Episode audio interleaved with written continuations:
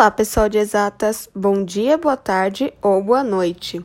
Meu nome é Sara e você irá escutar uma breve explicação de um conteúdo muito estudado. Isso mesmo, os triângulos. Para entender um pouco mais sobre esse assunto, você precisa saber que, dependendo das medidas de seus lados, um triângulo pode apresentar diferentes propriedades. O mesmo pode acontecer em relação às medidas de seus ângulos. Por isso, utilizamos duas classificações para os triângulos: uma que leva em consideração as medidas de seus lados e outra que considera as medidas de seus ângulos.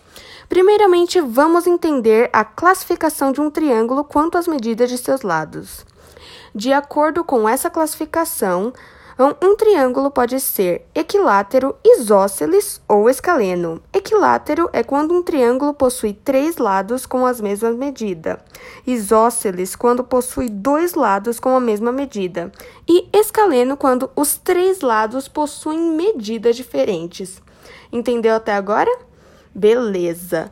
Vamos para a segunda classificação, que é de acordo com os seus ângulos. De acordo com os ângulos, os triângulos são classificados em acutângulo, retângulo e obtusângulo.